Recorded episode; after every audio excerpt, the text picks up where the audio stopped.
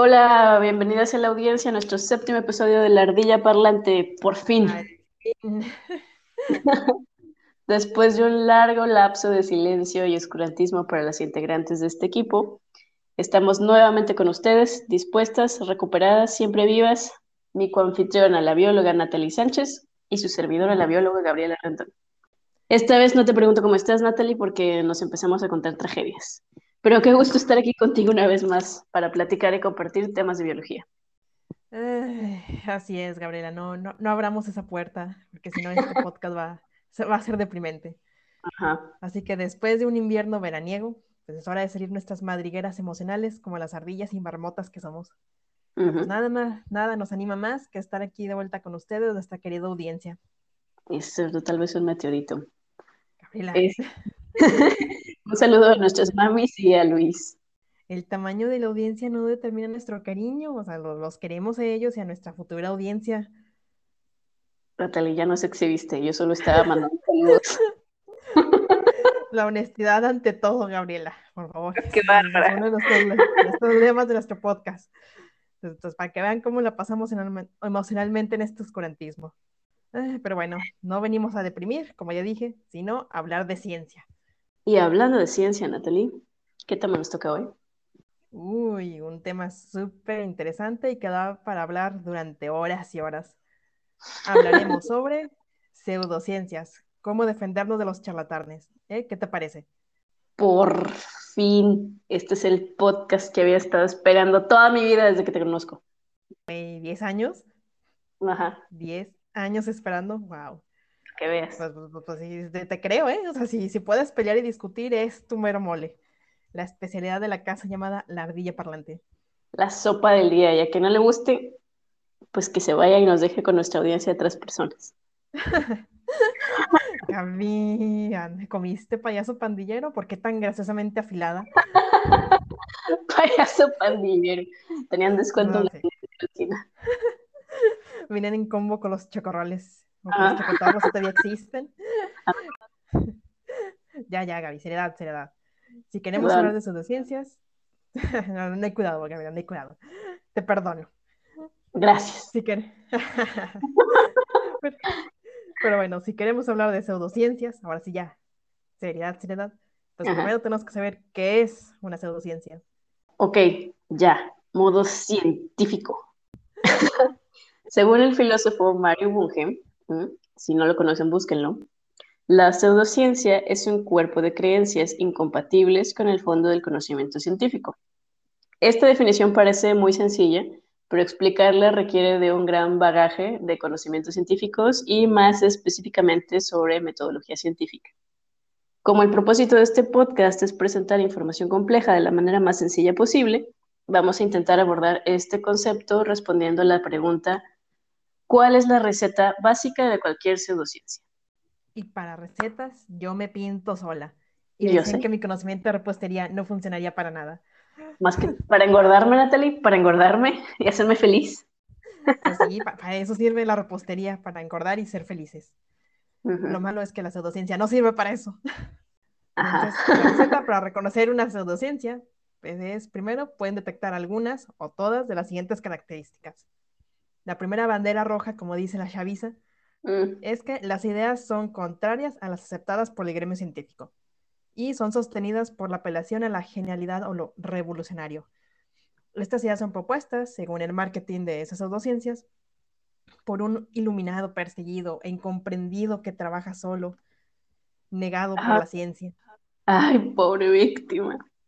Exacto, mártir de, del conocimiento un campeón de la sociedad. Y, bueno, es, fácil saber por qué se suele dar crédito a estos personajes. O sea, a lo largo de la historia, verdaderos genios se han adelantado a su época y han sido ignorados o desacreditados para después ser reivindicados por la comprobación de sus propuestas. Sin embargo, hay algunas otras características que nos ayudan a distinguir cuándo estamos frente a un verdadero genio y cuándo frente a un charlatán. Exactamente. Otra de esas características de la pseudociencia son las falacias lógicas. Toman un hecho científico comprobable y construyen a partir de él un argumento inválido. El truco está en que, como la premisa del argumento es verdadera, o sea, el hecho científico, pues se deduce apresuradamente que la conclusión también debe de ser verdadera, sin detenerse el análisis del argumento completo. Vamos a poner un ejemplo. Comer manzanas es bueno para la salud. Esa es la premisa. La, premisa, ¿no? El SIDA es un estado deteriorado de salud. Por lo tanto, comer manzanas ayuda a vencer el SIDA. No, pues, ¿a que no habían visto una maroma tan monumental desde el Cirque du Soleil? No, no, de 10 de 10, perfecto la marihuana. Estas bromas lógicas nos permiten concluir casi cualquier cosa que se nos venga en gana.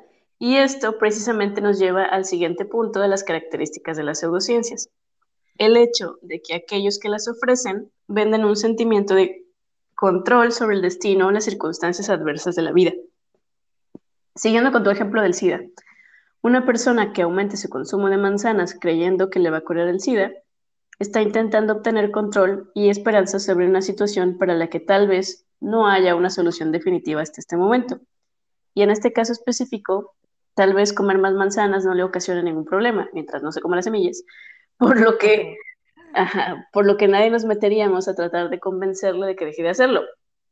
El problema sería que esta persona dejara de acudir a tratamientos médicos estandarizados para ayudarle a mantener su calidad de vida y además convenciera a otros de hacer lo mismo. Mm, aunque parezca exagerado, pues sí llega a pasar. O sea, todos no dudo que tengamos aunque sea un conocido que pueda caer en esa descripción. O familiar. exacto, conocido, familiar, amigo. Y pues lo peor es que tienen más mañas bajo la manga para seguir vendiendo sus ideas pseudocientíficas usualmente los vamos a ver utilizando frases como basado en hechos científicos o 100% comprobado. Una manera en cómo logran convencernos de la veracidad del anterior, pues es utilizando el lenguaje científico.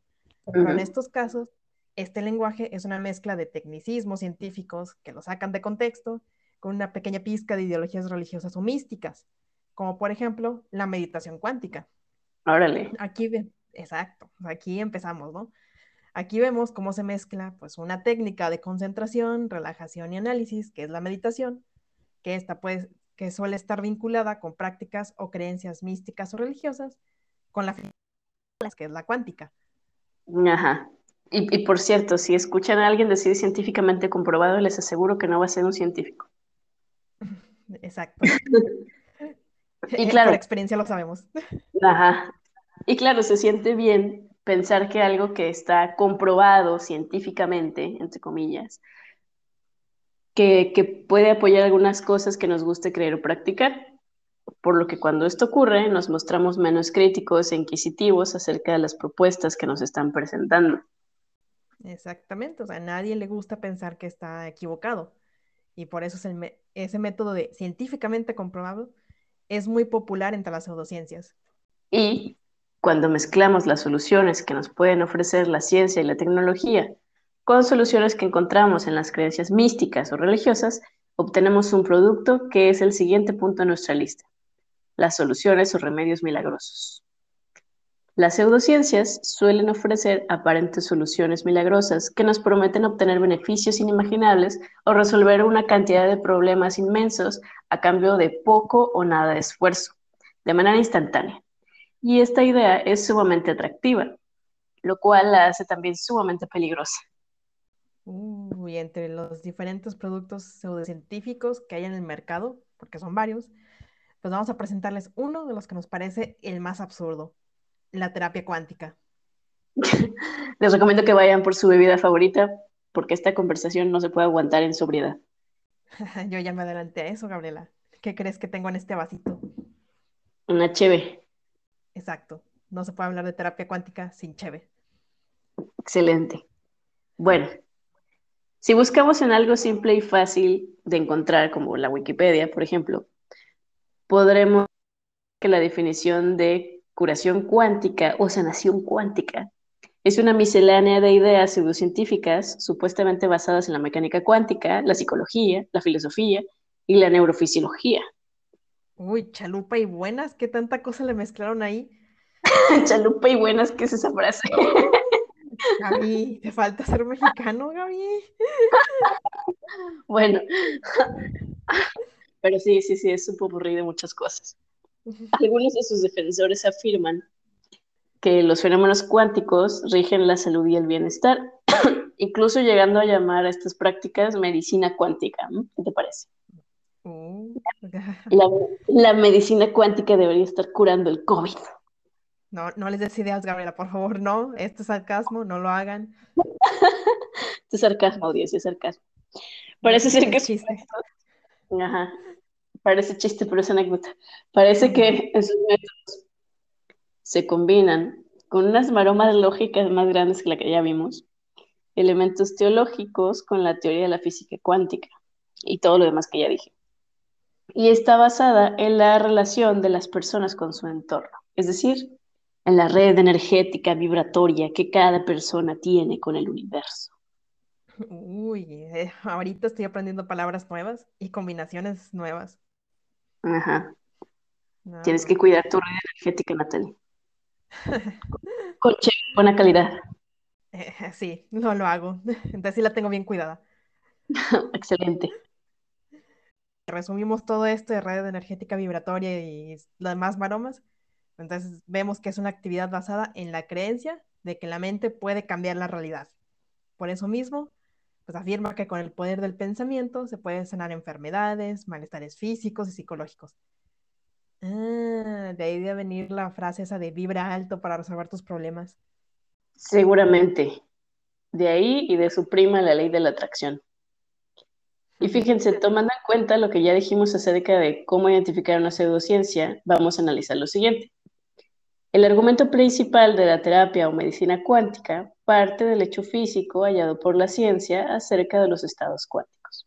Les explicamos brevemente, en la medida de lo posible, Primero, hay que imaginarnos a los átomos, pero en este caso no como esferas firmes, como lo, como lo aprendimos todos los millennials en la escuela, sino como nubes de probabilidades.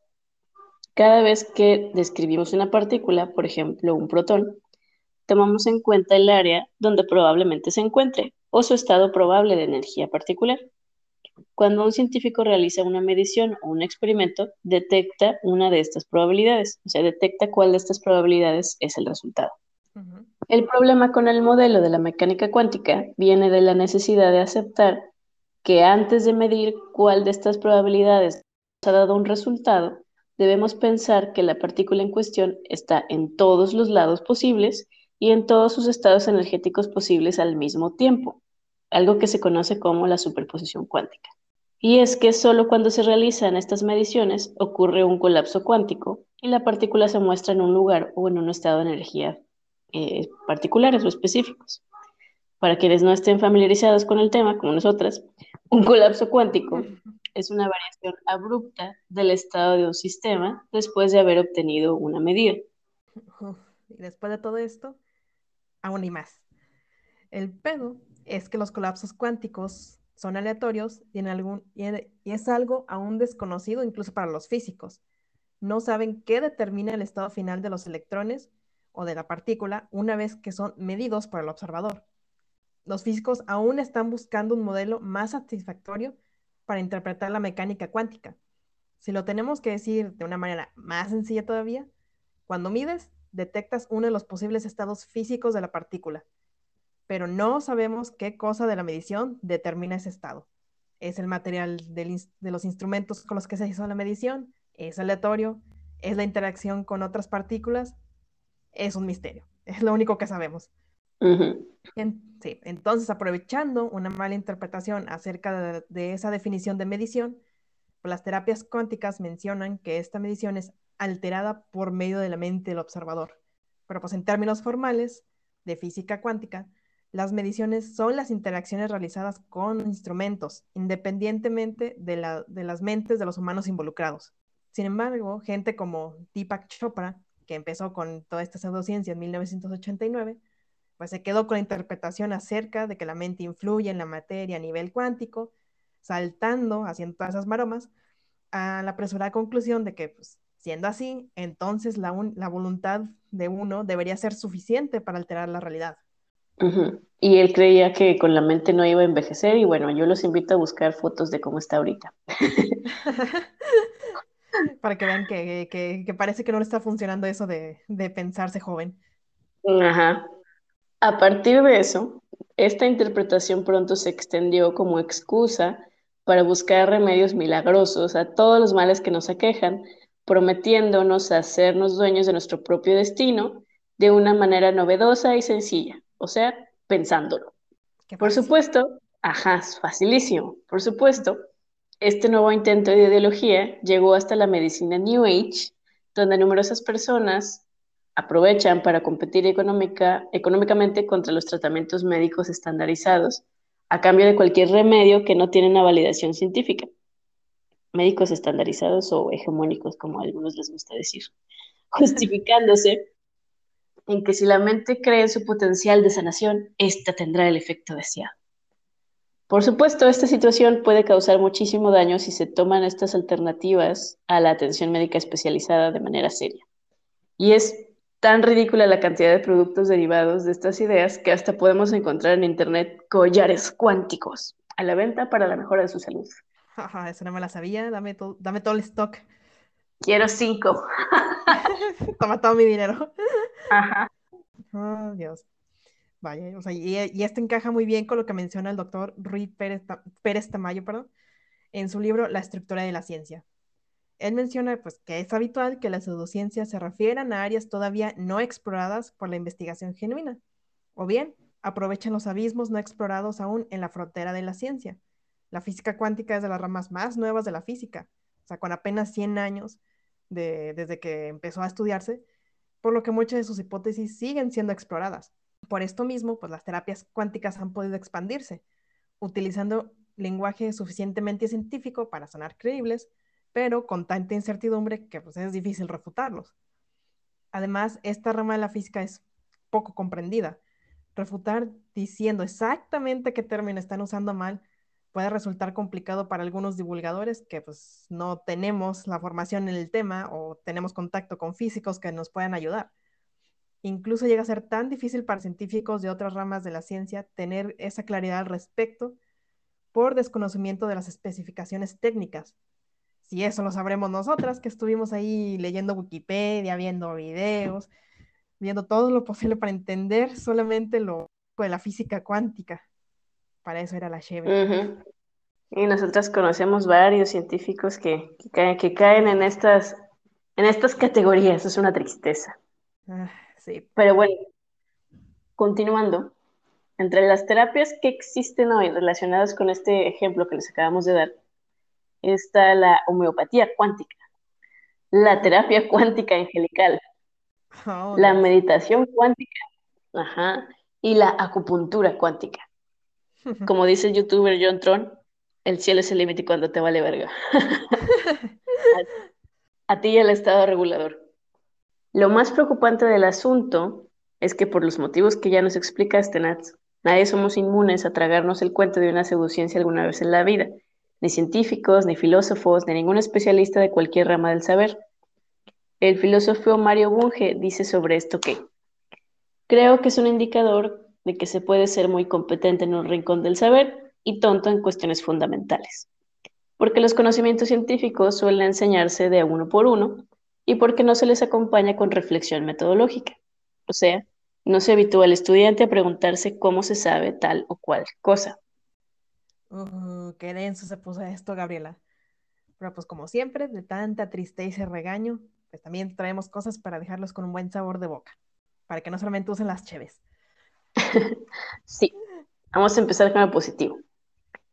Entonces, vamos a empezar reconociendo qué es la ciencia para poder identificarla de una pseudociencia. La ciencia es un concepto difícil de definir, pero de la manera más básica que pudimos y basándonos en la definición del doctor Rui Prestamayo, podemos decir que la ciencia es una actividad humana creativa cuyo objetivo es la comprensión de la naturaleza, la naturaleza se refiere al universo, y cuyo producto es el conocimiento, sujeto a falsabilidad, a partir del cual es posible crear tecnología, obtenido y formalizado por un método sistemático organizado de forma lógico-deductiva con ayuda del análisis matemático y que aspira a alcanzar el mayor consenso entre los expertos en el área. O de manera breve, pues se puede reconocer a la ciencia porque es una actividad que se realiza en equipo y en comunidad. Presenta argumentos falsables, es decir, que se pueden rechazar mediante la experimentación y la lógica. Y el trabajo de la ciencia también avanza a pasos pequeños. es decir, los grandes, incluso los grandes descubrimientos que a veces vemos en las noticias, pues llevan, llevan detrás de ellos años de riguroso trabajo y dedicación y de varios científicos.